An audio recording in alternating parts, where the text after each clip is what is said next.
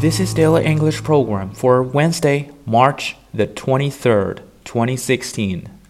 The term for today is figure out. Figure is spelled F I G U R E. Figure out 这个短语非常的常用，它的意思是弄明白或者是找到事情的解决办法。To figure out literally means to find solution to a problem or a question or to understand the meaning of. You should try to figure out what feeling underlies your anger. 你得试着找到潜藏在愤怒之下的情感。You should try to figure out what feeling underlies your anger. It took them about one month to figure out how to cook a decent meal on their own.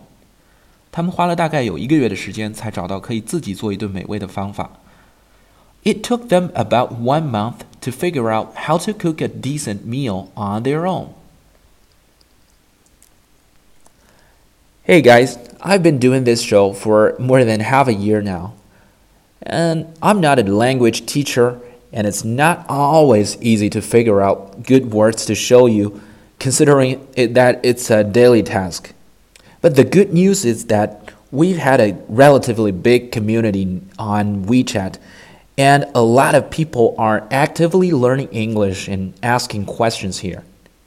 So I think it's time for you to give us your support.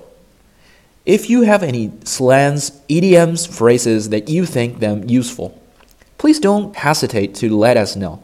I'll consider to post them into my daily show.